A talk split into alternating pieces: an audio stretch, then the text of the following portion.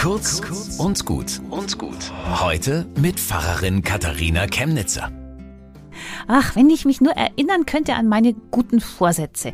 Ganz dolle zum Beispiel nehme ich mir vor, diesmal schreibe ich in meinen Kalender jeden Tag etwas auf, was gewesen ist.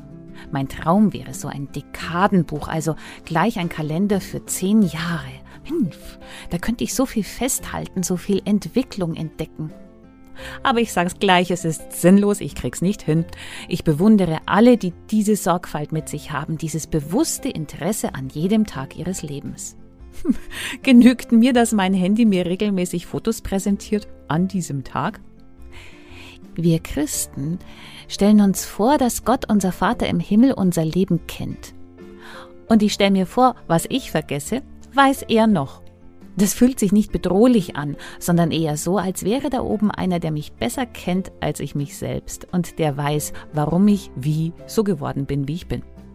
Und auch wenn es jetzt natürlich nicht so sein wird, wäre es schon schön.